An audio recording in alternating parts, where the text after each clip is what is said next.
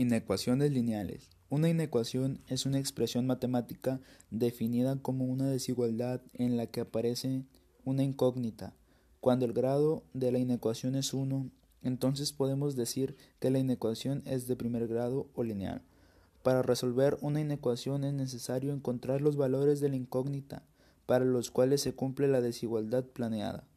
La solución de una inecuación queda, por lo general, representada por un intervalo o por la unión de intervalos de números reales.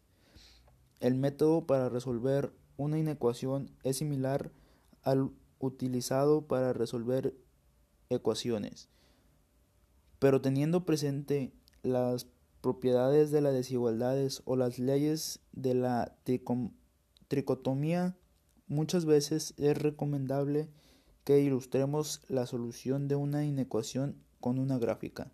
Si la solución incluye algún extremo del intervalo, al realizar la gráfica representamos dicho extremo con un círculo en negrita. En cambio, si en la solución no queda incluido el extremo, lo representamos mediante un círculo blanco, transparente.